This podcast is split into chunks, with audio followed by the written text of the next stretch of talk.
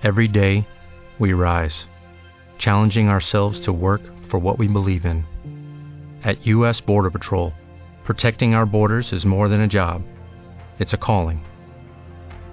Agents answer the call, working together to keep our country and communities safe. If you are ready for a new mission, join U.S. Border Patrol and go beyond.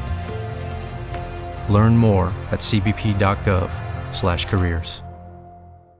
Randall Tanner despertó en medio de la noche con un sobresalto. Sentía miles de punzadas atravesando su cabeza. Se retorció sobre la cama unos aterradores segundos hasta que el dolor remitió y fue soportable. Lo primero que hizo fue palpar con la mano hasta dar con sus gafas de sol sobre la mesilla y luego se las puso.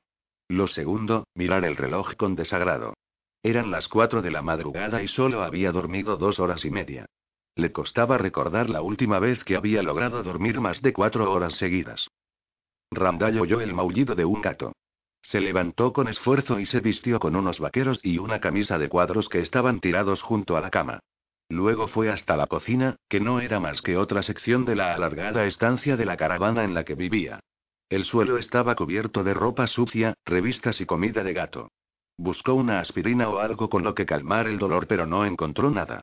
Se enfadó. Soltó un brusco manotazo y tiró una pila de platos y vasos sucios. Abrió la puerta corredera y se sentó esperando que la brisa nocturna le ayudase a despejarse. Otro maullido salió de debajo de sus pies. Dos gatos se estaban frotando contra su pierna. Randall tomó uno de ellos y le acarició distraído. A los pocos segundos, el animal se retorció en sus manos, pero no llegó a sacar las uñas. Está bien, amiguito, susurró al gato.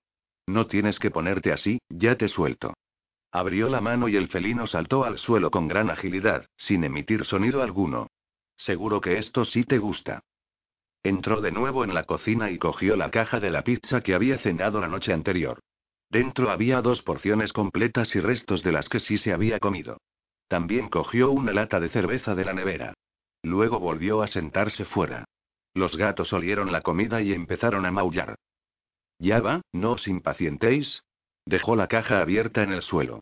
En pocos segundos había seis gatos degustando los restos de la pizza. Randall se frotó la frente. Miró la luna sin saber cómo combatir su dolor de cabeza, que parecía negarse a dejarle tranquilo. Estaba empeorando. Se trataba de un dolor particular, una jaqueca que sintió por primera vez a los 17 años y que tardó mucho en comprender a qué se debía. La había padecido en varias ocasiones desde entonces, pero nunca con tanta intensidad, ni tan a menudo como ahora. Abrió la lata de cerveza y le dio un par de tragos. Entonces, de improviso, se acordó de que no podía beber alcohol. Estaba embarazado y eso podía perjudicar al bebé. Soltó la lata como si le quemase los dedos y los gatos salieron disparados en todas direcciones, asustados por el ruido. Randall se sintió profundamente desorientado. ¿Embarazado? ¿Cómo puede estar embarazado un hombre? Y sin embargo había sentido con total claridad cómo un bebé daba patadas en su vientre. Una niña, para mayor detalle. Recordaba incluso la cara del médico presionando sobre su vientre mientras le mostraba en un monitor la silueta de su hija. Tal vez se estaba volviendo loco por la falta de sueño. Se tocó la tripa con ambas manos y comprobó que no estaba abultada. Y de improviso lo comprendió todo. Se reprendió con dureza por ser tan estúpido. A estas alturas ya debería estar preparado para algo así. La sensación de embarazo era un sentimiento residual de la jefa del depósito de cadáveres, la que odiaba a Paul Miller. Randall recordó que aquella mujer ya no podría tener a su hijo. La pobre había fallecido delante de sus ojos. Un camión la pasó por encima cuando ella se abalanzó sobre la carretera sin mirar. Era una imagen terrible. Y puede que hubiese sido culpa suya. Él no había pretendido asustarla y tampoco sabía que estaba embarazada. Solo era un pinchazo, una breve descarga en las sienes. Nunca alguien se había sobresaltado tanto como para salir huyendo descontroladamente.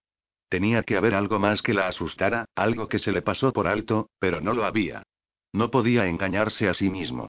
De no ser por su intromisión, aquella mujer estaría viva, y dentro de cuatro meses tendría una hija, que era lo que más deseaba en el mundo. Su conciencia tendría que soportar el peso de otra muerte. Cada vez era más y más duro seguir adelante. Quizá ese era el motivo de que le costase tanto librarse de su esencia. Con Derek Linden, el agente del FBI encargado del programa de protección de testigos, no le había sucedido lo mismo. No quedaba ni el más mínimo rastro de su personalidad.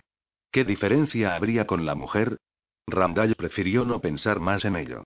Lo único que conseguía era recordar lo poco que sabía de sí mismo y eso le enfurecía.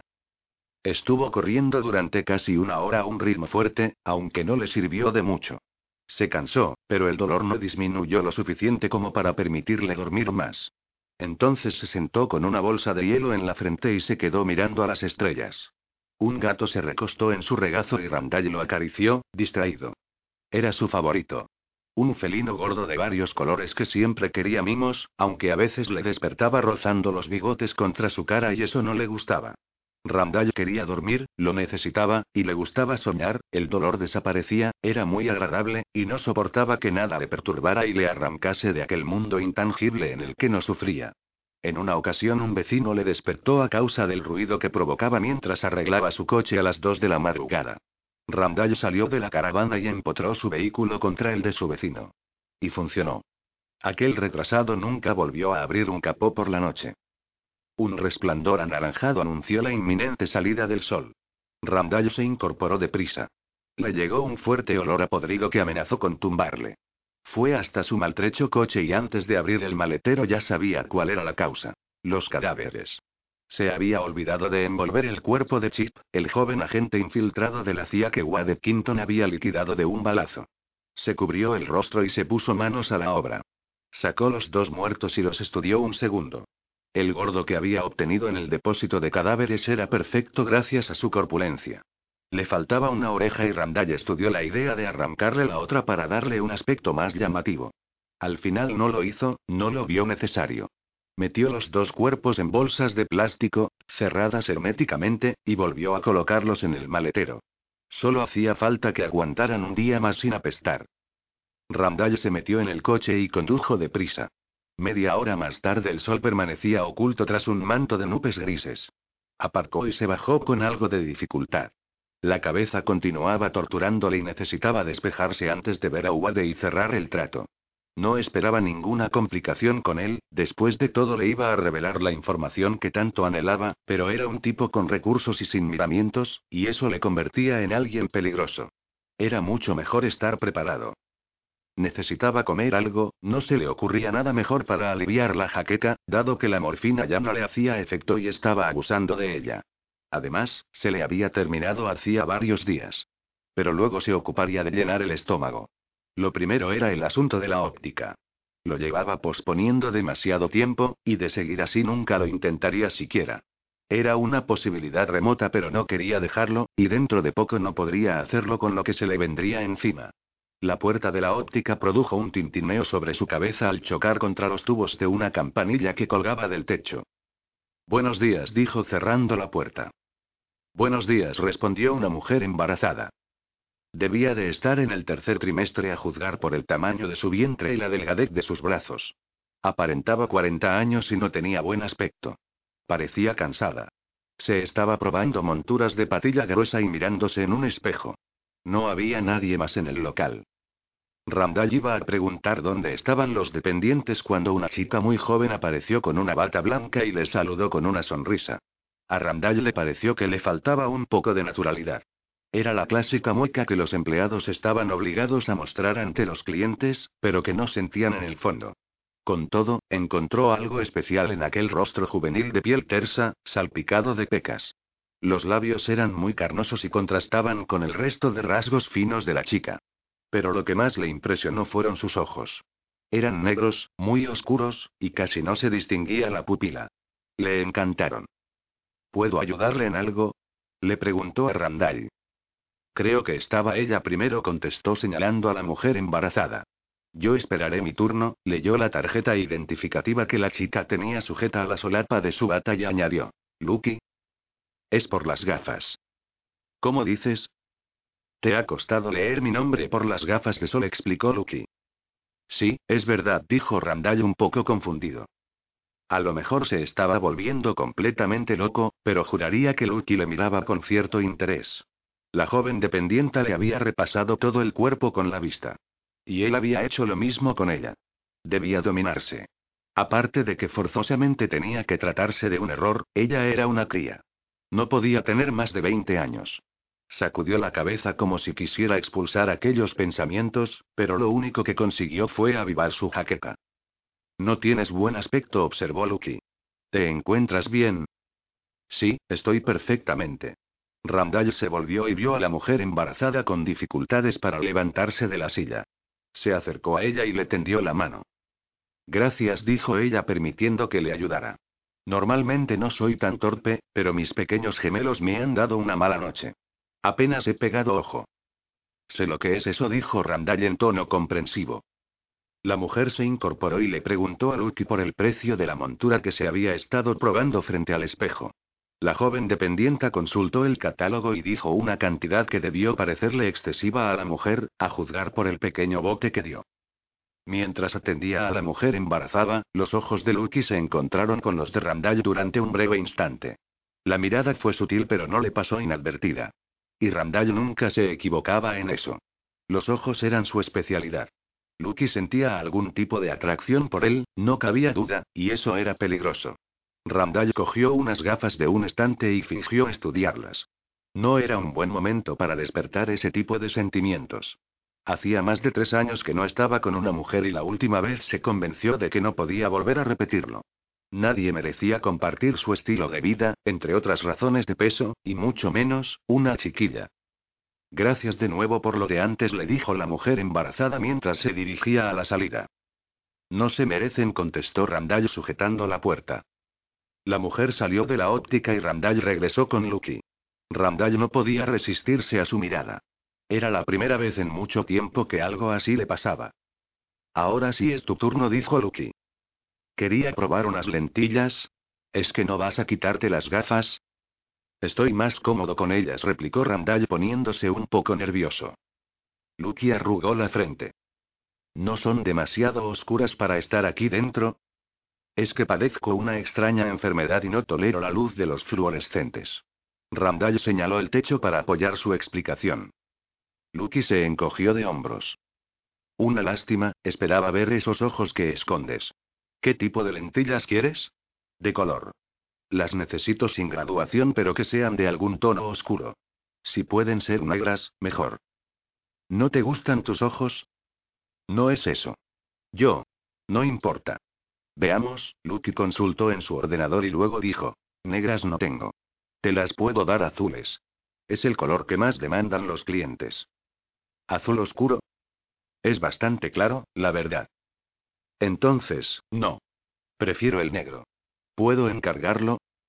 Tal vez pueda conseguirte unas lentillas negras, ahora que lo pienso, dijo Lucky con gesto reflexivo. Son para un cliente que me cae bastante mal. Te las puedo dar, repetir el pedido, y decirle que aún no me han llegado. Eso sería genial, pero no quiero meterte en algún lío con tu jefe. Ah. Mi jefe no se entera de nada, es un vago que apenas viene por aquí. Además, no me diría nada. Está enamorado de mí. No me extraña, apuntó Randall, y enseguida se arrepintió de haberlo dicho. Gracias, pero no tienes que sonrojarte.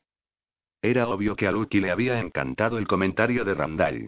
Él se sintió torpe y fuera de lugar, y por primera vez en mucho tiempo le recorrió una ola de vergüenza, una sensación que casi había olvidado por falta de práctica. De repente, le preocupaba lo que aquella chica pensara de él, y eso le empujaba a pensar qué decir para quedar bien. Él no era así, ya no. No le gustaba sentirse en inferioridad ante alguien tan joven. En realidad, no podía permitirse debilidades ante nadie en absoluto. Se puso serio sin darse cuenta. No era mi intención. Joey. No te preocupes, dijo Lucky entrecerrando los ojos. Voy a por las lentillas. En cuanto desapareció tras la puerta del almacén, Randall soltó un suspiro largo. Lo curioso es que su dolor de cabeza había desaparecido o por lo menos le había concedido una tregua. ¿De verdad aquella chica se sentía atraída por él? Le costaba mucho creerlo a pesar de los evidentes signos que había percibido. Pero más le costaba aceptar que a él le gustaba esa chica. Se sentía a gusto en su compañía. Lo había visto claro con una conversación tan simple como la que habían mantenido. Randall nunca experimentaba algo así con nadie, jamás. Y sin embargo, era absurdo. Solo era una niña. Lucky volvió con una cajita de plástico en forma de ocho. Aquí tienes, pruébatelas. No, ahora no puedo. Me las llevo. Pero entonces no sabrás si te van bien y tendrás que devolverlas. Es mejor comprobar. No, seguro que me sirven, dijo Randall bruscamente. Ya las probaré en mi casa. Está bien, dijo Lucky con una fugaz mueca de dolor. Ahora te cobro. Randall reprimió el impulso de disculparse. Ella se había portado verdaderamente bien con él, consiguiéndole unas lentillas por las que debería haber esperado, y él se lo agradecía con sus insensibles modales. Podía leer perfectamente la decepción en su joven rostro. Mucho mejor de ese modo. Solo era una cría que no tenía la menor idea de por quién se estaba interesando. Él sí lo sabía y era su responsabilidad no consentir que a una joven preciosa como ella le sucediese nada por su culpa. Pagó y Lucky le tendió la caja con las lentillas. Cuando Randall la cogió, sus dedos se tocaron. De repente, Lucky le agarró la mano y tiró de ella. ¿Qué es eso? preguntó señalando la parte interior de su antebrazo. Randall estiró la manga de su sudadera y cubrió su brazo a toda prisa, avergonzado. No es nada, solo una cicatriz. Querrás decir dos, señaló Lucky con curiosidad. Son dos círculos muy raros. Son quemaduras de cigarrillo, dijo Randall sin que se le ocurriese ninguna mentira mejor. Lucky le ponía nervioso, y la cabeza de Randall no funcionaba como debería bajo la presión de los nervios. Es una larga historia. Tengo que irme. Gracias por todo. Y salió de la tienda a toda prisa. Ni siquiera oyó las palabras con que Lucky se despidió. Randall avanzó apresuradamente sin importarle la dirección. Recorrió un par de manzanas y comprobó con disgusto que el dolor de cabeza había vuelto a las andadas. Su cerebro latía con mucha fuerza y cada palpitación desataba una lenta agonía. Oyó algo y se puso en guardia con los músculos en tensión. No sabía qué le amenazaba, pero lo percibía. De repente, sintió un pinchazo especialmente doloroso en la cabeza y se llevó la mano al cuello involuntariamente. Algo pasó entre sus piernas a toda velocidad. No lo distinguió con claridad. La jaqueca le confundía, pero la sensación de alarma se acrecentó. Escuchó un grito a su espalda, y una forma grande y negra se movió a su derecha. Randall se agachó con rapidez y agarró algo peludo que se sacudía con mucha fuerza, resistiéndose. ¡Eh! Suéltale. Gritó un hombre. Randall oyó un gruñido, seguido de una sucesión de ladridos amenazadores. Comprendió que estaba sujetando un perro, uno enorme. Era un pastor alemán que zarandeaba todo el cuerpo tratando de liberarse. Randall apretó más fuerte y el perro gimió. Suelta a mi perro, imbécil. Gruñó el dueño acercándose a él. Era un individuo de espaldas anchas, con exceso de peso, de la misma altura que Randall. Quédate quieto ahí, le advirtió Randall muy serio. Si das un paso más, lo lamentarás. El dueño del perro se detuvo. Observó asombrado cómo Randall contenía al pastor alemán con una sola mano. No le resultaba nada fácil, pero el animal era incapaz de zafarse. Le estás haciendo daño. Dijo el hombre con evidente preocupación. Suéltale o te las verás conmigo. Aún no. ¿Desde cuándo tienes a este chucho? ¿Qué? ¿Y eso qué importa? No te iba a atacar. Perseguía un gato. Eso era lo que había pasado disparado entre sus piernas, el gato. A Randall no le importó. Repasó el perro con la vista rápidamente. Me da lo mismo. Contesta mi pregunta. ¿Desde cuándo tienes al perro? ¿Te lo dio alguien? Esto es increíble, protestó el dueño del perro perdiendo la paciencia. El pastor alemán soltó otro quejido ahogado y el hombre cargó contra Randall. Fue un error.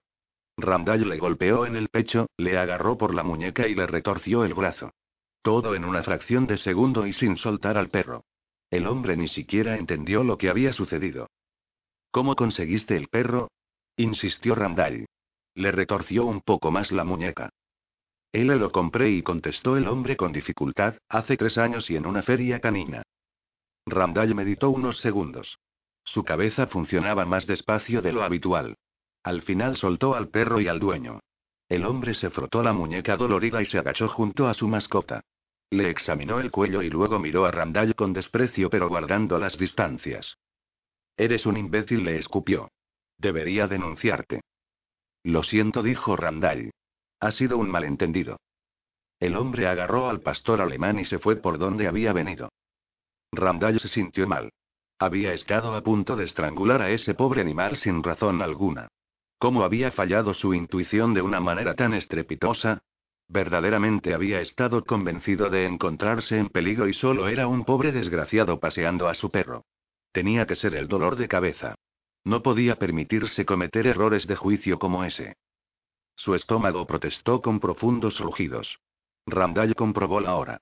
Casi no le quedaba tiempo antes de su cita con Wade, pero tenía que comer, a veces la comida le ayudaba a relajarse y a dormir. Si se daba prisa, podría tomar algo rápido. Cruzó la calle y vio a una mujer que salía de un supermercado cargada de bolsas. Una de ellas se le cayó y su compra rodó por el suelo. Dos chiquillos esquivaron un par de latas y siguieron su camino, indiferentes. Randall tenía prisa, e iba a continuar su camino, pero entonces le llamó la atención la barriga de la mujer. Era muy grande y redondeada, estaba embarazada. Era la misma mujer con la que se había cruzado en la óptica. Wade tendría que esperar un poco. Randall se agachó y empezó a juntar la compra, que se había desperdigado por la acera. Lo mejor es que te ocupes de los gemelos. Yo lo recogeré todo. La mujer le miró sorprendida y luego su rostro se suavizó al reconocerle. No sé cómo agradecértelo, hoy no es mi día. No te preocupes. Randall terminó y se acercó a ella con la mano extendida. No hace falta, de verdad. Yo puedo sola. Era obvio que no podía. Randall interpretó la negativa como una señal de orgullo e internamente aplaudió su carácter, pero no negaría ayuda a una mujer embarazada. Insisto. Le quitó las demás bolsas con firmeza y suavidad al mismo tiempo. ¿Dónde vamos? La mujer le dedicó una sonrisa fatigada y señaló con el dedo. Tengo el coche aparcado allí. Randall la acompañó y colocó todas las bolsas en el maletero. Luego se despidió y la vio internarse en el denso tráfico de Chicago. Un nuevo rugido de su estómago le recordó su prioridad. Dobló la esquina y entró en un Burger King. El único cliente estaba comiendo solo en una mesa. En el mostrador había un chico moreno. Quiero un menú grande para llevar. El joven respondió con un gesto de aprobación y repitió el pedido por un micrófono. Enseguida estará, dijo. Luego le miró a la cara y añadió. Muy chulas las gafas. ¿Dónde las has pillado? Me las regalaron. Qué guay. Molan. El chico se dio la vuelta y metió el pedido en una bolsa marrón. ¿Algo más? ¿Puedes poner más ketchup? Claro que sí, tío. Y metió un puñado de bolsitas de ketchup. Necesito más, dijo Randall. Esta vez, el chico le miró extrañado. Es que me gusta mucho, añadió. El joven se encogió de hombros y dejó caer otro puñado de bolsitas de ketchup dentro de la bolsa grande. ¿Suficiente? La verdad es que necesito más todavía, dijo Randall. ¿Puedes echar un par de puñados más? Ahora el joven le miraba descaradamente. Seguramente pensaba que se trataba de una broma. Randall agradeció que no hubiese nadie haciendo cola. ¿Es que piensas hacer sopa de ketchup? Puedo pagarlo si hace falta, dijo Randall. Por favor, es que de verdad que me gusta mucho. Está bien, suspiró el joven dependiente. Randall pagó y agarró la bolsa a toda prisa. Ten cuidado, no creo que sea bueno comer tanto ketchup. Lo tendré en cuenta. Randall salió del Burger King y caminó hasta su coche. Luego fue a la playa y se comió la hamburguesa y las patatas con avidez, mientras admiraba las tranquilas aguas del lago Michigan. Se sintió algo mejor. Cuando terminó, guardó todas las bolsas de ketchup. No había usado ninguna. Tenía que recoger un camión lleno de ladrillos, unas cargas de C4 y luego ir a contar a de dónde podía localizar al testigo. Después, con suerte, lograría dormir un par de horas, tal vez tres. Si alargaba mucho los pasos, la cadena se tensaba y los grilletes que aprisionaban sus tobillos le daban un tirón muy molesto. Había estado a punto de tropezar y caer al suelo dos veces. Kevin Peyton imaginó que la cadena era así de corta para impedir que pudiese correr. Le asaltó el impulso de pedir a uno de los guardas que le concediese un poco de más de largura para poder caminar mejor. En lugar de eso, guardó silencio y anduvo en fila hasta el autocar. Trasladaban a tres presos en total. Kevin iba en segundo lugar, detrás de un hombre negro muy grande y seguido por un recluso que, a juzgar por su aspecto, padecía algún trastorno mental severo. La noche anterior había escuchado a un guarda llamarle Stewart. El celador intentaba en vano que Stewart dejase de tararear la misma canción una y otra vez. No lo consiguió, y Stewart volvió locos a los dos reclusos de las celdas contiguas, Kevin entre ellos. Los ojos de Stewart miraban en diferentes direcciones y siempre tenía la boca medio abierta. Era prácticamente un esqueleto andante y lucía una barba castaña rizada muy larga y muy sucia que ocultaba la mitad inferior de su cara. Había oído decir que se volvía loco si le recortaban la barba, por lo que, aparentemente, le dejaban que la llevase tan larga como quisiera.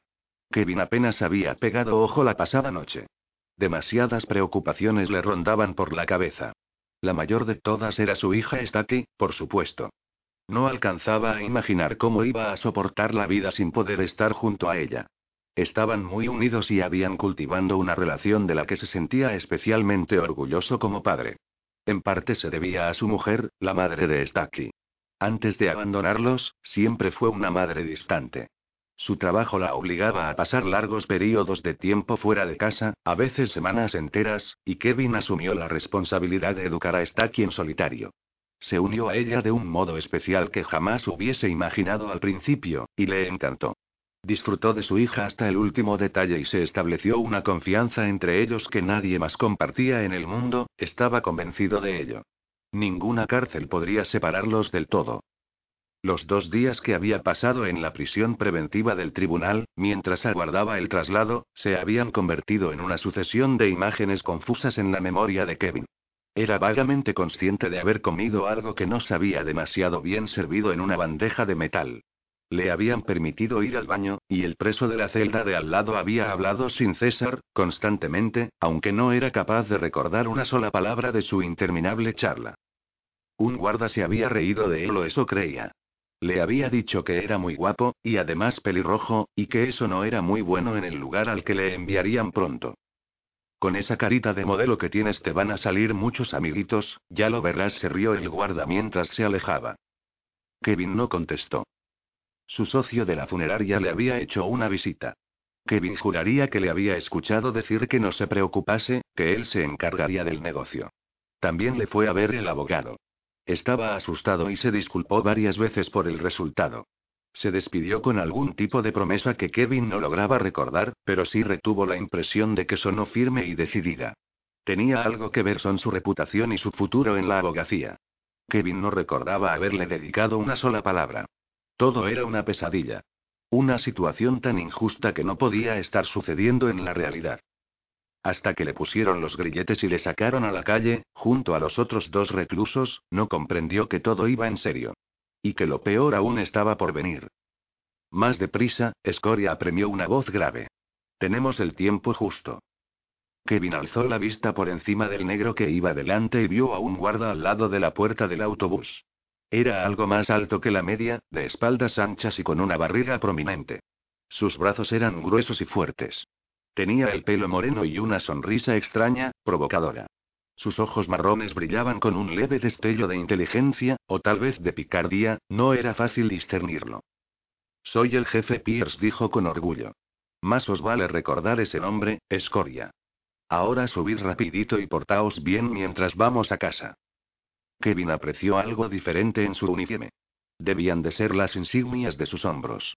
No eran como las de los demás guardas, y Kevin dedujo, tras un rápido examen, que Pierce era el que poseía el mayor rango. Kevin no se agachó lo suficiente y se golpeó la cabeza al subir al autobús. Uno de los inconvenientes de su estatura.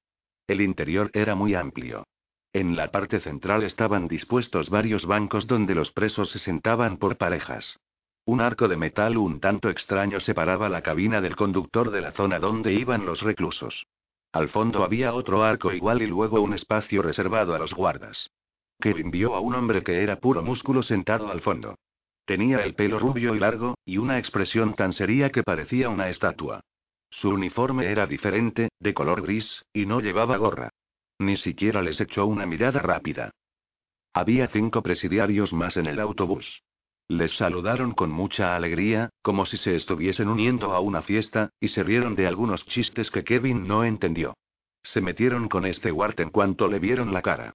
Bromearon con sus ojos y su barba, y Kevin tuvo ganas de gritarles y decirles que le dejaran en paz, que solo era un pobre enfermo mental. Por supuesto, no lo hizo. Hubiera sido una estupidez y no habría servido de nada. Además, Stewart no daba muestras de que le molestaran las bromas, ni siquiera parecía advertir la presencia de los demás. Había dos asientos libres en la primera fila, uno a cada lado de Kevin. Junto al de la izquierda se sentaba el único preso que no había abierto la boca desde que habían subido. Era un sujeto de baja estatura, mirada inquieta y rasgos faciales desiguales, con poca o ninguna gracia, en especial su nariz torcida. Su pelo era tan negro que brillaba, y a pesar de sus ojos verdes, era claramente feo, aunque de aspecto simpático, amigable. Kevin sintió una fugaz atracción hacia él, casi física, como si una cuerda invisible diera tirones en su dirección. Era una sensación muy extraña y sutil, suave y a la vez intensa, similar a una corazonada. Kevin se había sentido así pocas veces en su vida, pero recordaba esa sensación inexplicable. El convicto giró la cabeza en ese momento y le apuntó con sus resplandecientes ojos verdes. Kevin tuvo la impresión de que también percibía la misma sensación. Se sentó a su lado y el guarda le inmovilizó contra el asiento. Ya está bien, pichones, dijo Pierce con mucha calma. Se acabó el cachondeo o empezaremos a llevarnos mal desde el principio, y eso sería una pena. Todos los reclusos se callaron menos uno. Pena, sería una pena, repitió guard con una leve cadencia musical. Tartamudeaba un poco y era imposible saber dónde apuntaban sus ojos. Pena, una pena y. El jefe Pierce endureció el rostro. No le gustó la interrupción. Un preso soltó una carcajada, y Pierce desenfundó su porra y la estrelló en su cara. Se escuchó un leve crujido. El movimiento fue bastante rápido, considerando las dimensiones de Pierce, y el golpe muy certero. El recluso soltó un juramento y se llevó las manos a la nariz, que estaba rota y sangraba abundantemente. Es mejor que te calles de una vez, le advirtió el jefe Pierce. O volverás a probar a Carlota. El presidiario dejó de reírse de inmediato. Pierce se volvió hacia otro guarda. Haz que el zumbado cierre la boca o lo haré yo. Luego fue a sentarse a la parte de delante y ordenó al conductor que arrancara. El ruido del autobús en movimiento rompió el profundo silencio de los presos. Kevin observó a Pierce mientras limpiaba su porra con un pañuelo. Parecía poner mucho cuidado en esa sencilla tarea. No era una porra como la de los demás guardas. La suya era de madera, sin acolchado, y considerablemente más grande. Había algo escrito a mano a lo largo de la porra. Cuando Pierce terminó de repasarla con el pañuelo, la contempló satisfecho y luego la guardó. Kevin pudo leer la inscripción. Ponía Carlota. Pisa el acelerador, dijo Pierce consultando su reloj. Llegamos tarde. Este cacharro no corre mucho, replicó el conductor. No me gusta hacer esperar al alcaide y el retraso es por tu culpa. He tenido un accidente de coche al ir a recoger el autobús, explicó el conductor. ¿Es eso culpa mía? Pierce se encogió de hombros dando a entender que sí. Un imbécil chocó contra mi coche. Pierce miró de reojo al conductor. Seguro que fue culpa tuya y lo dices para disculparte. No dirías eso si hubieses visto al otro tipo. ¿A qué te refieres? Su coche estaba agollado por todas partes. Tenía que ser el peor conductor del mundo. Le faltaba un retrovisor, casi arrastraba el parachoques trasero y tenía rota una de las ventanas de atrás. Era un espectáculo. Y encima llevaba gafas de sol oscuras en un día tan nublado como este. ¿Y qué pasó? ¿Reconoció su culpa? La verdad es que sí. Fue bastante amable, y un poco plasta. Insistió en que había sido por su causa y no paró hasta que me examinó los ojos. Creía que me había entrado algo en el derecho. Entonces, ¿no hubo pelea ni nada? Preguntó Pierce decepcionado, como si no entendiese por qué le contaba esa historia. No, intercambiamos los datos del seguro y ya está. Aunque la verdad es que me molesté mucho con él. Cuando me estaba examinando los ojos me dio un calambrazo en la cabeza y perdí los nervios. Fue una chorrada, pero él se disculpó enseguida y al final me contuve. Haberle partido la cara, dijo Peters. Así aprenderá a conducir y... Kevin dio un pequeño bote cuando atravesaron un bache y notó un tirón en las muñecas. Dejó de prestar atención a la conversación entre el conductor y el jefe Pierce, y miró por la ventana. Estaban saliendo de Chicago. En ese instante cayó en la cuenta de que no se había molestado siquiera en averiguar el lugar en el que se encontraba la prisión. Sabía que era en alguna parte de los alrededores del Parque Estatal de Starbed Rock, pero no la ubicación exacta. ¿También te preguntas a dónde nos llevan, a que sí, colega? preguntó el recluso que se sentaba a su lado. Kevin le miró detenidamente. Su expresión no era la que se esperaba de un presidiario. Por alguna razón estúpida, Kevin tenía la idea de que los presos tendrían un aire amenazador, peligroso. No era el caso de su compañero, quien además poseía una voz suave. ¿Tampoco sabes dónde está la prisión? preguntó asombrado. Se rumorea que nadie lo sabe. Eso es absurdo, replicó Kevin.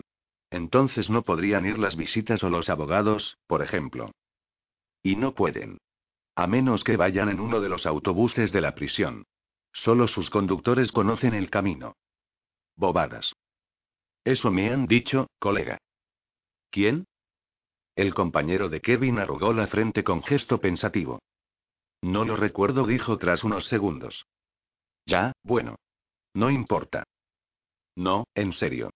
Es la verdad, colega. ¿Por qué iba a mentirte? Puede que por diversión. Kevin nunca había conocido a un presidiario y no estaba muy seguro de cuáles podían ser sus motivaciones. Decidió desconfiar por si acaso.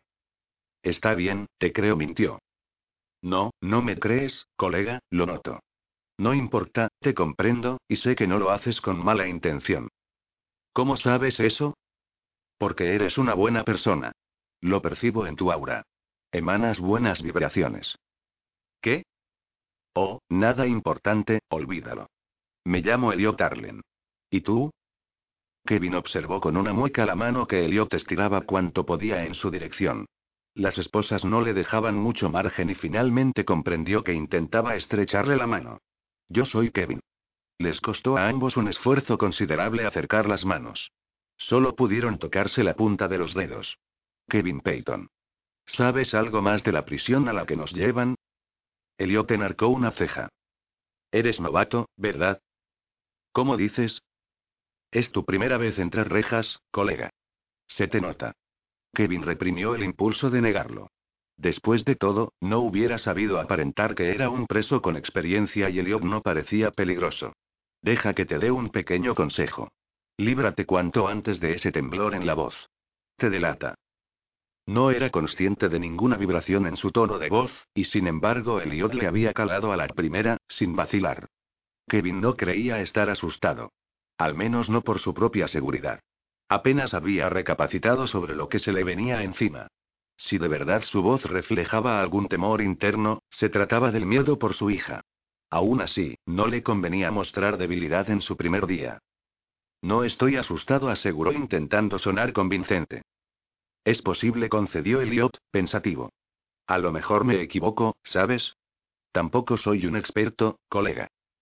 No has respondido a mi pregunta de antes. ¿Sobre la cárcel? Preguntó Elliot. Sé que es un lugar muy duro. Dicen que el alcaide lo ve todo y maneja la prisión como le viene en gana. Algunos comentan que tiene contactos muy importantes, senadores o algo de ese estilo, que le permiten hacer lo que quiere. Es como si la cárcel fuese su pequeño reino. Eso no puede ser, dijo Kevin. Hay leyes. No puede saltárselas por ser un alcaide. Los familiares de los presos le demandarían. Elliot se encogió de hombros. Yo solo te cuento lo que he oído, colega. Si te vas a poner así conmigo, pregúntale a otro. Perdona, no quería ser tan brusco, se disculpó Kevin.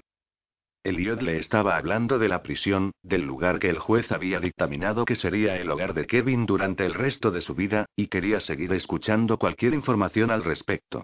Su curiosidad le animaba a continuar con la conversación. Además, puede que Elliot fuera su primer amigo en la nueva vida que le había tocado llevar. Y era probable que necesitase todos los amigos que pudiera conseguir en el futuro. No, si te entiendo. Son los nervios. Elliot daba la impresión de disfrutar con la charla. A mí también me pasó la primera vez. Claro que yo era mucho más joven. En fin, lo que te decía. Los rumores dicen que nunca, jamás, se ha trasladado a un preso de Black Rock a otra prisión. En sentido opuesto sí, de hecho yo soy un ejemplo de un traslado allí. A Kevin le resultó extraño el modo de hablar de Elliot. Relataba lo que sabía como si fuesen de excursión al parque de atracciones. Se le veía casi contento. Kevin no entendía a qué era debido, pero no se atrevía a preguntarle directamente. ¿Por qué nadie es trasladado fuera de esa cárcel? Se interesó Kevin. No le hubiera parecido un detalle tan relevante de no ser por el énfasis que puso Elliot en él. ¿Lo explican los rumores? Porque el alcaide no quiere que nadie salga de su prisión. ¿Y los presos que finalizan su condena? Elliot dudó un instante antes de contestar. Imagino que eso no lo puede evitar.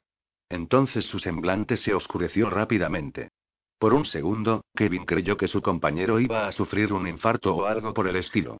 Cielo santo. Es horrible. ¿Qué sucede?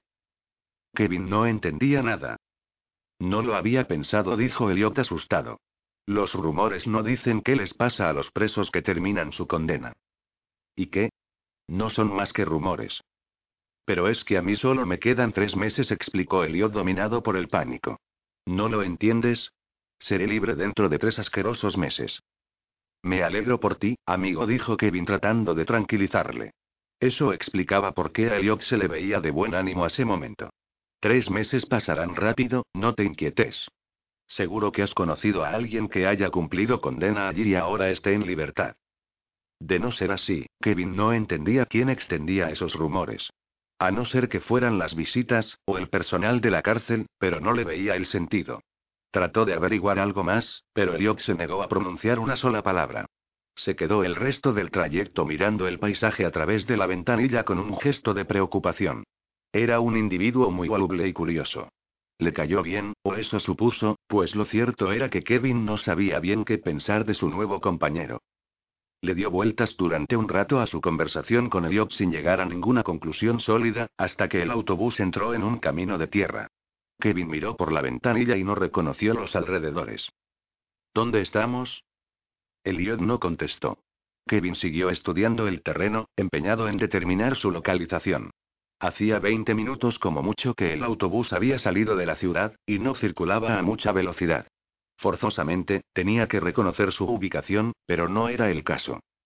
Les rodeaba un bosque que a Kevin le pareció excesivamente frondoso para estar tan cerca de Chicago. Creía haber visto el río Illinois hacía poco, pero la vegetación le resultaba demasiado salvaje para tratarse del Parque Natural de Starbed Rock. El firme de la carretera era irregular, lo que indicaba que no era utilizado con mucha frecuencia. Parecía más un camino que una carretera. Los árboles estaban tan próximos que amenazaban con sepultar al autobús bajo un mar de hojas y ramas, y flotaba una niebla fina y alargada. Más adelante se veía una pequeña montaña asomando entre las copas de los árboles. Y algo más, algo alargado que se movía. Kevin no pudo precisar bien qué era debido a la niebla. Cuando estuvieran más cerca lo vería mejor. Tal vez era. La madre que me parió. Gritó el conductor. El autobús frenó bruscamente, derrapando sobre la tierra del camino. Kevin salió disparado hacia adelante y su cabeza golpeó la barra de acero por la que pasaba la cadena que unía las esposas de sus pies y de sus manos. Fue un golpe fuerte y estuvo desorientado varios segundos. Notó movimiento a su alrededor y escuchó muchas protestas. No era el único que se había dado un golpe. El autobús había frenado en seco y casi todos se habían sobresaltado. ¿Qué coño haces? Rugió el jefe Pierce incorporándose aturdido. Recogió su porra del suelo. ¿Por qué has frenado? El túnel contestó el conductor visiblemente alarmado. Está sepultado. Kevin se esforzó en ignorar el griterío de los presos y miró al frente, donde señalaba el conductor. Un camión enorme había volcado en la boca de un túnel y el camino estaba cubierto de ladrillos. La entrada del túnel estaba parcialmente taponada por un desprendimiento de rocas. Vigilad a los pichones, les dijo Pierce a dos de los guardas. Comprobad que estén todos bien. Vosotros dos, bajad a ver qué diablos ha pasado ahí fuera. De repente, Kevin se acordó de Elliot. Miró a su lado y vio a su compañero inconsciente. Su cabeza estaba apoyada contra la ventanilla y un fino hilo de sangre resbalaba por su frente. Kevin intentó llegar hasta él, pero no pudo. El margen de las cadenas no era suficiente. Le llamó a gritos, pero Elliot no reaccionó. Aquí hay alguien herido, gritó Kevin. Necesita ayuda. El jefe Pierce fue hasta él y examinó a Elliot. Le colocó en el asiento y examinó brevemente la herida de su cabeza. No es nada, solo un rasguño. Se repondrá enseguida. ¿Cómo lo sabe? ¿Es usted médico? He visto bastantes cabezas abiertas como para poder asegurarlo, dijo sonriendo. Kevin estuvo a punto de replicar algo por pura rabia, pero alguien llamó a Pierce desde fuera. ¿Qué pasa ahora? gruñó Pierce. Hay un par de heridos, le explicó un guarda. ¿Y para eso me necesitan? murmuró Pierce para sí mismo. Ya voy. les gritó. El jefe Pierce salió del autobús y caminó hasta el camión. El cargamento de ladrillos que transportaba estaba desperdigado por el suelo. Debía de tratarse de alguien que se había perdido porque no había ninguna obra por allí cerca. Pierce echó un vistazo alrededor y fue a la cabina. El conductor del autobús miraba dos cuerpos que había dentro sin atreverse a tocarlos. Creo que están muertos, dijo algo nervioso. No es para tanto, gruñó Pierce. Al conductor le falta una oreja. Es un hombre muy gordo y calvo, y está lleno de sangre. El jefe Pierce analizó rápidamente la escena. En efecto, había un hombre calvo y obeso, al que le faltaba la oreja derecha, tirado sobre el volante del camión. En el otro asiento se encontraba un cuerpo que parecía de alguien mucho más joven, aunque no podía asegurarlo desde su posición. No necesitaría a un forense para certificar que estaban muertos, eso era evidente. Pero había algo extraño y sacó su porra. ¿Qué sucede? preguntó el conductor del autobús. Aún no lo sé, dijo Peters. Observó con más atención. Allí había algo fuera de lugar y debía encontrarlo. Yo no veo nada raro, dijo el conductor. Pierce esbozó una mueca de desprecio que el conductor no llegó a ver. ¿Qué te parece la sangre? El conductor miró al hombre gordo. Tenía abundantes manchas de sangre sobre su cuerpo. Me parece normal, contestó con el tono de quien sabe que no ha dado la respuesta correcta. Pues no lo es, Zoquete le reprendió Peters. El gordo es el único que tiene sangre, y es mucha. Deberían estar manchados el cristal y el suelo, pero solo hay sangre en su cuerpo y un poco en el volante. Entonces.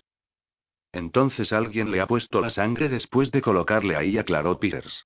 El ortotipo no tiene ni una gota de. Pierce dio un paso atrás y desenfundó su pistola. ¿Qué pasa? preguntó el conductor. ¿Has visto algo más? No es sangre, maldito imbécil. ¿Cómo que no? Entonces, ¿qué es? Ketchup respondió Pierce mirando a todas partes. Alguien ha preparado esto para detenernos. Es una trampa. Estad alertas. No pudo terminar la frase. Una figura salió de debajo del camión como un rayo y golpeó al conductor en la nuca. El jefe Pierce no vaciló. Apuntó con su arma y disparó a su atacante. Paul Miller no terminaba de entenderlo. No debería experimentar la menor aflicción. Después de todo, nunca se había llevado bien con aquella mujer, ni siquiera un poquito. Recapacitó sobre la extraña sensación de vacío que había arraigado en su interior, mientras caminaba por el cementerio de Oakwoods en pos del lustroso ataúd, de madera de cedro, que flotaba unos metros más adelante sobre una pequeña nube de cabezas. Recordó una ocasión en que había sentido algo similar. Fue durante el último curso del instituto. Había un chico que siempre se estaba metiendo con él. A la menor ocasión le ridiculizaba delante de los demás, sobre todo si había chicas. Paul le odiaba con todas sus fuerzas, y ni siquiera sabía por qué aquel condenado chaval la tenía tomada con él. El caso es que un buen día desapareció. Paul no volvió a verle y una semana después se enteró de que su familia se había mudado a otro estado. De inmediato, le inundó una extraña sensación de que le faltaba algo, se sintió triste y descolocado. No fue capaz de comprender sus sentimientos en aquella ocasión, y lo mismo le sucedía ahora. En el ataúd que avanzaba delante de él, descansaba el cuerpo de la única persona que le había amargado la existencia desde que entró a trabajar en el depósito de cadáveres. Su jefa. Paul no debería haber asistido al funeral. Únicamente lo había hecho por la terrible impresión que le había causado enterarse de su fallecimiento, y porque casi todos sus compañeros lo hicieron. Su jefa llevaba más de dos días muerta, pero él no podía olvidar que había estado hablando por el móvil con ella hasta cinco minutos antes de que sacaran su cuerpo sin vida de uno de los fríos compartimentos del depósito de cadáveres. En aquel momento, sus piernas perdieron todo resto de fuerza y Paul cayó al suelo mareado. Sus compañeros se extrañaron un poco por la momentánea pérdida de control de Paul, ya que conocían de sobra la tensa relación que mantenía con la jefa. Era del todo imposible que sospechasen la verdad, y Paul no se atrevió a contarles lo sucedido. Le habrían tomado por loco o algo peor. Decidió guardar silencio y sufrir en solitario las secuelas de aquella experiencia paranormal. La primera noche apenas logró conciliar el sueño, y después descubrió con desagrado que no conseguía apartar el recuerdo de su cabeza. Y luego había que añadir el problema del cadáver que había entregado al FBI. Algún día, alguien preguntaría por él, y Paul tendría que responder a un montón de preguntas cuyas respuestas nadie creería. Continuó caminando por los jardines del cementerio rodeado de compañeros de trabajo. La luz era escasa. El sol se filtraba con gran dificultad a través de la densa capa de nubes que teñían de gris el cielo. La procesión estaba encabezada por los familiares de la fallecida, que eran los que portaban el féretro. Su marido avanzaba cabizbajo junto al sacerdote. Para cuando llegaron a la parcela donde sería sepultado el ataúd, Paul ya había concluido que su conversación telefónica con su jefa tenía que haber sido producto de su retorcida imaginación. Recordaba perfectamente que aquella mañana le dolía mucho la cabeza a causa de una formidable resaca, consecuencia inevitable de los excesos de la noche anterior. Sin duda esa era la razón de que su percepción estuviese alterada y le hubiera jugado aquella mala pasada. El cura se situó con aire solemne frente a la franja rectangular que estaba excavada en el césped y abrió su pequeña Biblia. Los portadores del féretro lo depositaron cuidadosamente junto al agujero y luego se retiraron con los demás asistentes, quienes se fueron desplegando en semicírculo alrededor del sacerdote. El cura recitó algunos pasajes de la Biblia que mostraban unos discretos trazos de la vida que nos aguardaba en el cielo, junto a Dios, y que Paul entendió estaban destinados a ofrecer consuelo a la familia, principalmente. Luego habló de la gran persona que era la difunta y Paul se encogió levemente. No le gustaba estar en desacuerdo en un momento tan sensible y doloroso. Después de que varias personas se turnasen para compartir sus sentimientos y su opinión sobre la fallecida, llegó el momento de la despedida final. El instante que inevitablemente era el más duro para los familiares. La hora de enterrar el ataúd. El marido solicitó que se abriese una última vez para poder despedirse de su esposa. La tapa se alzó y dejó a la vista una mujer ataviada con un precioso vestido azul. Paul reconoció el duro semblante de su jefa y se fijó en que estaba bien conservado. El marido dejó sobre el cuerpo de su mujer una rosa de tallo largo con su mano temblorosa y cerró los ojos. Todo el mundo permaneció en silencio en señal de respeto. Entonces, Paul oyó un suave silbido sobre sus cabezas. Levantó la vista y vio que una forma confusa describía un arco en el aire aproximándose peligrosamente. Era un objeto alargado que terminó estrellándose contra la tapa del ataúd y rebotando en el suelo. Todos los presentes se miraron atónitos. Paul estiró el cuello y alcanzó a ver el objeto tirado junto al féretro. Era un palo de madera.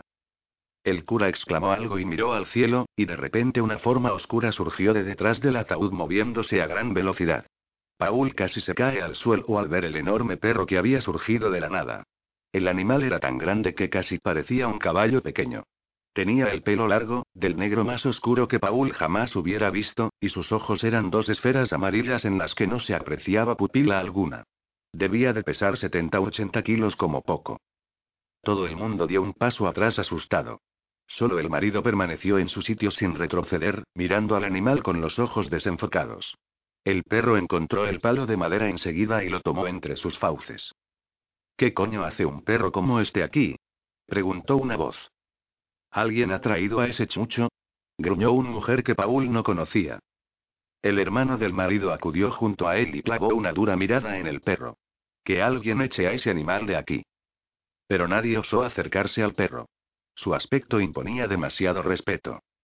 Yo no me acerco a ese bicho ni loco, exclamó alguien. Se escuchó un chasquido. El palo de madera se partió en dos en la boca del animal y el perro empezó a olisquear los alrededores. Antes de que nadie pudiese hacer nada, saltó encima del ataúd y a punto estuvo de derribarlo con su peso. El inmenso animal repasó el cadáver con el hocico, empezando por la cintura y subiendo hacia la cara. Por Dios santo. Que alguien lo aparte de mi mujer. Nadie se atrevió a hacerlo. El perro dio un lametón al rostro del cadáver, cubriéndolo por completo con su lengua y dejándolo lleno de babas. El marido estalló de repente. Asqueroso perro de los. Dio un paso al frente resuelto a echar a aquel maldito chucho del ataúd de su mujer, pero se detuvo al escuchar una nueva voz. Z. ¿Dónde estás, Z? La voz estaba cargada de preocupación y poseía un inconfundible timbre infantil. Paul buscó su procedencia y vio a un muchacho que trotaba sobre el césped hacia ellos. Era muy joven, Paul calculó que contaría unos 12 años, y miraba en todas direcciones, como quien está buscando algo. Su pelo rubio colgaba sobre su frente y ocultaba casi totalmente su ojo izquierdo. Tenía la piel bronceada y estaba un poco delgado. El perro reconoció la voz del muchacho y dejó de lamer al cadáver. Dobló sus poderosas patas traseras y saltó sobre la hierba. El ataúd se bamboleó peligrosamente y a punto estuvo de volcarse por segunda vez. A Paul casi se le para el corazón cuando vio al perro correr hasta el chico. Si le hubiera golpeado, el pequeño Rúbito habría salido despedido varios metros, pero afortunadamente, justo antes de que se tocasen, el perro cambió de dirección y empezó a correr en círculos alrededor del crío. Z. Le regañó el muchacho. ¿Dónde te habías metido? Varias personas se aproximaron a la pareja. Paul no podía creer que un chico tan pequeño tuviese un perro de esas proporciones. ¿Ese perro es tuyo? gruñó uno de los familiares de la jefa de Paul, claramente enfadado. Sí, señor, contestó el muchacho. Se llama Z. ¿Y puede saberse qué haces tú con ese perro en el cementerio? El semblante del chico se oscureció de repente. Estamos enterrando a mi madre, señor, dijo el niño con la voz quebrada por el dolor. Yo no quería ver cómo cubrían a mi madre con tierra y me alejé un poco. ¿Y tu padre no te lo impidió? preguntó otra persona. Mi padre murió hace dos años, respondió el chico al borde del llanto. Tengo otro papá desde hace poco, pero no es tan bueno. Lo siento mucho, pequeño, dijo una mujer doblando la espalda para mirar de cerca al chico. No deberías llevar suelto a Z, añadió con gesto comprensivo. Solo quería distraerme, señora, repuso el niño. Ha sido culpa mía, lancé el palo demasiado lejos. Lo siento mucho. Mi papá siempre me dice que no lo haga, el niño estaba a punto de desmoronarse por completo. Las palabras se le atravesaban en la garganta y Paul sintió una pena desoladora atenazándole. No pasa nada, pequeño dijo tratando de reconfortarle. Solo ha sido un accidente. Vamos, te acompañaré con tu familia. Paul dio un paso hacia el chico, y un gruñido grave y penetrante retumbó a su alrededor. Juraría que había notado la ropa vibrar. El perro se plantó delante de él y enseñó los colmillos con gesto amenazador. Yo no tocaría a ese chico, le aconsejó alguien a su espalda. No tuvieron que repetírselo. Paul dio un paso atrás y contempló asombrado cómo el niño y el perro se alejaban caminando entre las tumbas de Oakwood. Kevin Peyton apenas podía dominarse. Estaba muy nervioso y le costaba mucho permanecer tranquilo en su asiento. No es que hubiese podido ir a ninguna parte, esposado como estaba, pero por primera vez se sintió atrapado e indefenso, y no le gustó. Elliot Arlen seguía inconsciente a su lado. La herida de su frente no había dejado de sangrar, aunque no parecía profunda. Los demás presos estaban armando un poco de escándalo. Preguntaban por qué se habían detenido y se quejaban del brusco frenazo. Kevin también quería conocer las respuestas, pero no se arriesgó a preguntar en voz alta y cabrear a los guardas. Stewart silbaba una canción ajeno al desconcierto general mientras se rascaba la barba. La verdad es que Kevin no sabía si era una melodía concreta o un conjunto de sonidos desafinados e inconexos destinados a irritar los oídos cercanos. Haz callar al bizco, gruñó un guarda a un compañero. No soporto ese silbido del demonio. El otro guarda asintió y sacó su porra. No te preocupes, yo me encargo. A mí también me está volviendo loco. Kevin comprendió que iban a golpear a Stewart y sintió lástima. Tenía que impedirlo. Stewart, cállate. Le gritó Kevin inclinándose para acercarse a él. No te preocupes, pelirrojo, dijo el guarda que se acercaba por el pasillo central del autobús golpeando suavemente su mano derecha con la porra. Ahora me encargo de silenciar al pirado este. Kevin no se dio por vencido. Maldita sea, Stewart. Deja de silbar de una vez. Era inútil. Stewart no daba muestras de escucharle. Ni a él ni a nadie. Sin embargo, Kevin se resistía a abandonar. Alargó el pie hasta el límite de los grilletes para darle una patada, pero no lo consiguió.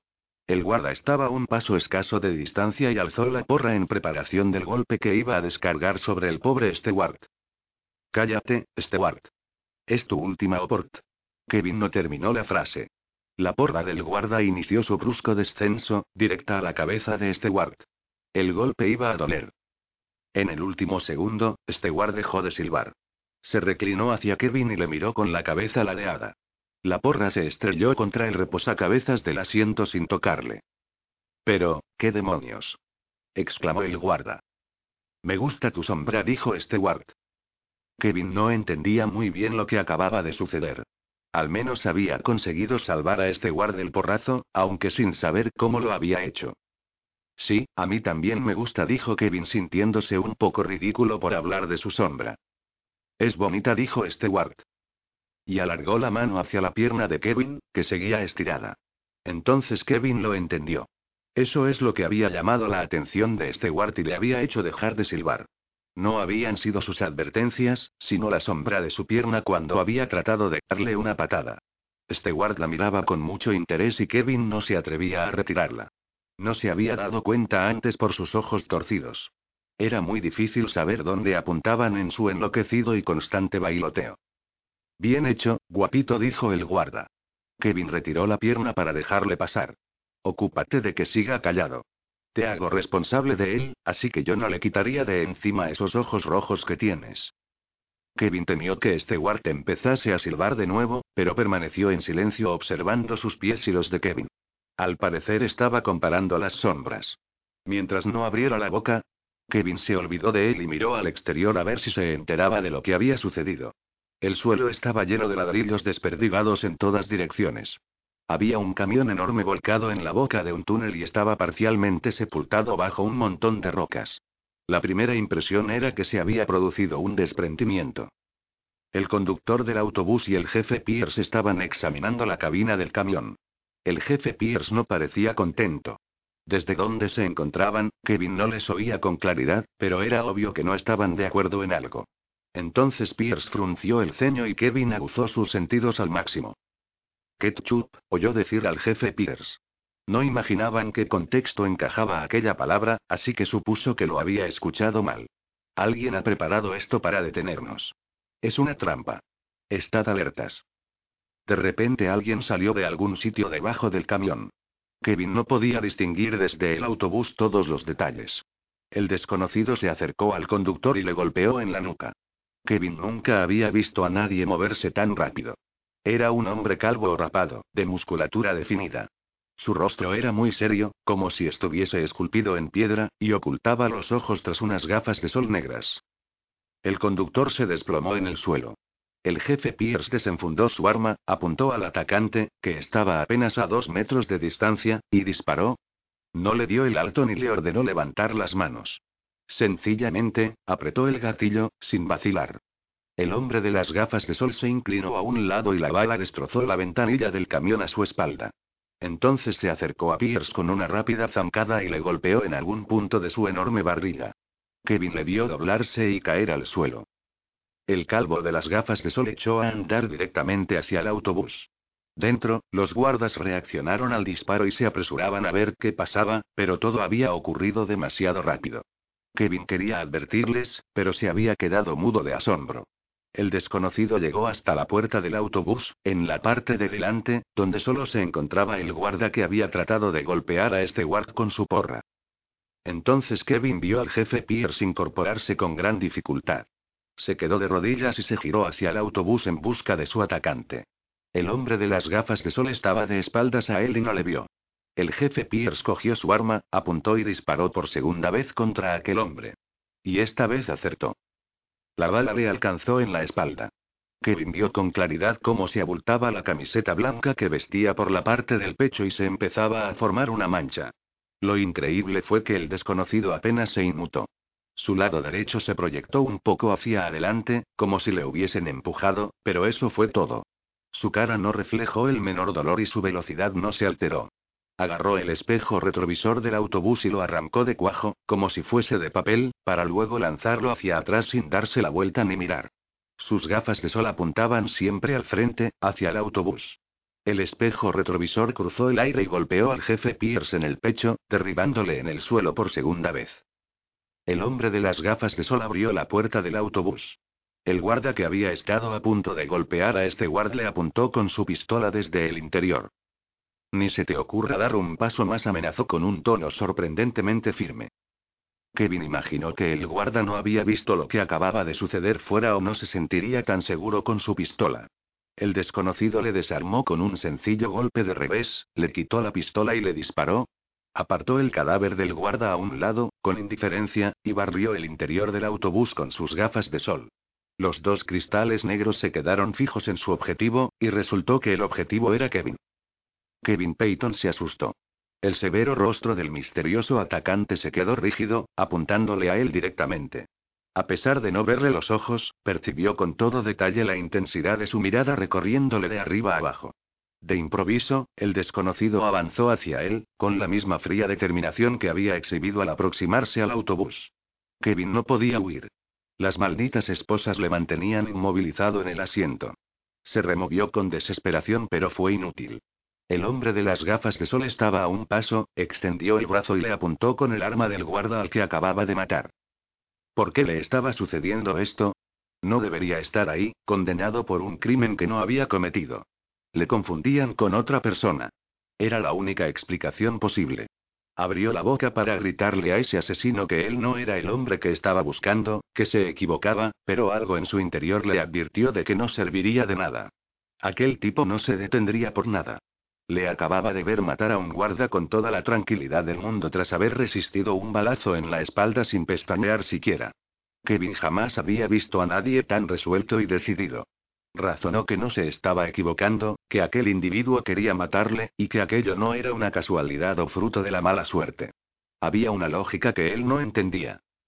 Comprendió que iba a morir y todo dejó de tener importancia, salvo aquí. Kevin cerró los ojos y pensó en su hija. Se produjo un estruendo a su lado. Kevin abrió los ojos y se miró el pecho. No había sentido nada, pero el disparo tendría que haberle abierto un agujero en alguna parte. Entonces escuchó el mismo ruido y vio una figura inmensa por el rabillo del ojo. Alguien enorme, colosal, llegó hasta el hombre de las gafas de sol y le golpeó la mano. El arma cayó al suelo.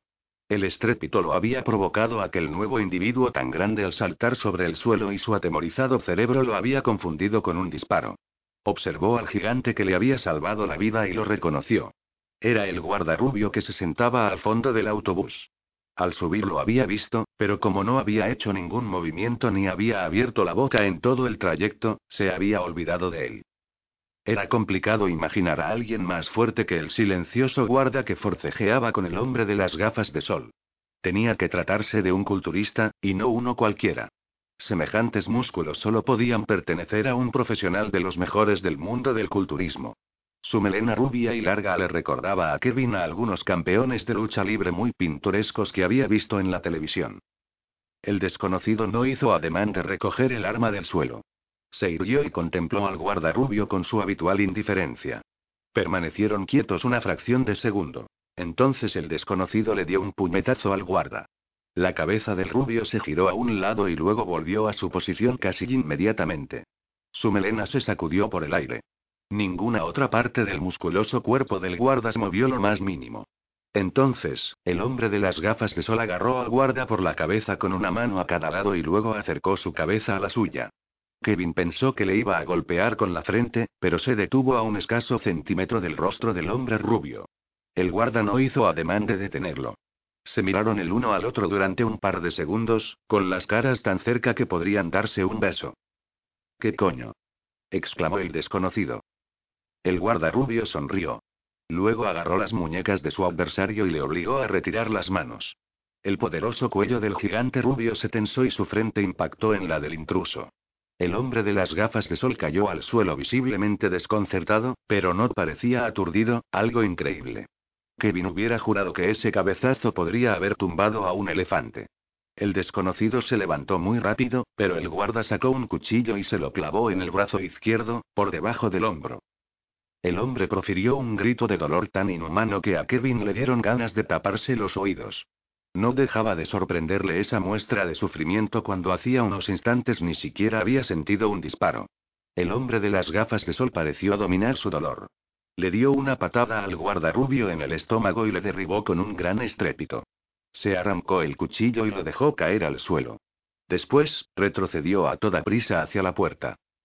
Kevin apartó la vista y reparó en el cuchillo, teñido de rojo, que estaba a un palmo de su pie. El filo brillaba con mucha intensidad. Le llamaron la atención un par de símbolos grabados en la empuñadura. Estaban formados por círculos y trazos extraños que Kevin no supo identificar. Nunca había visto nada parecido. El guardarrubio se incorporó y se lanzó tras su atacante. Estaba muy cerca y trató de agarrarlo con la mano. El hombre de las gafas de sol se bajó del autobús de un salto en el último instante y huyó. El rubio se paró en la puerta del autobús y no bajó. Ve por él. Le gritó uno de los guardas. ¿Por qué le dejas escapar? Le tienes ahí mismo y está herido. Kevin tampoco lo entendía. El desconocido ya estaba un poco lejos, pero si el rubio no se hubiera quedado quieto, le habría cogido. El musculoso guarda rubio miró al suelo, fuera del autocar, y luego al hombre de las gafas de sol. Tras unos segundos de vacilación, se dio la vuelta, recogió el cuchillo del suelo y se lo guardó en una funda de su pantalón, mientras regresaba al fondo del autobús sin decirle una sola palabra y sin brindar ayuda a nadie.